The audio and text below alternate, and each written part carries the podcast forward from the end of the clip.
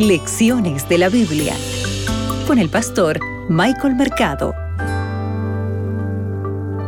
Guardar el sábado significa decir sí al Dios de la creación. Soy Michael Mercado y esto es Lecciones de la Biblia. Para hoy, martes 29 de marzo, el sábado. Abre tu Biblia, que juntos escucharemos la voz de Dios. Hoy meditaremos en Génesis, el capítulo 2, el versículo 2 y 3. El texto bíblico dice lo siguiente. El séptimo día concluyó Dios la obra que hizo y reposó el séptimo día de todo cuanto había hecho. Entonces bendijo Dios el séptimo día y lo santificó porque en él reposó de toda la obra que había hecho en la creación. Apreciado amigo, el sábado, que marca el primer fin de la historia de la humanidad, es también una señal de esperanza para tu vida es una señal de esperanza para la humanidad sufriente y para el mundo completo que gime frente a tanto abuso, a tanto dolor.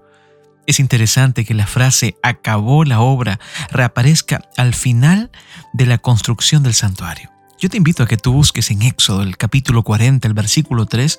Aquí también aparece esta expresión, acabó la obra. Y nuevamente, ¿sabes dónde aparece? En el primer libro de los Reyes, el capítulo 7, el versículo 40 y 51. Aquí una vez más aparece esta expresión, acabó la obra, y aparece en el contexto de la construcción del templo de Salomón. ¿Sabes? Ambos eran lugares donde se enseñaba la lección del Evangelio y de la salvación. Es por eso que Jesús, apreciado amigo, eligió el día sábado como el día más apropiado para sanar a los enfermos, a las personas que tenían dolores, para atender las necesidades de aquellas personas que eran marginadas, que eran separadas por aquellas multitudes. Después de la caída, el sábado al final de la semana, señala el milagro de la salvación. Y esto tendrá lugar único mediante el milagro de una nueva creación. El sábado es una señal, apreciado amigo al final de nuestra semana humana. Esta es una señal clara de que el sufrimiento y las pruebas de este mundo también terminarán.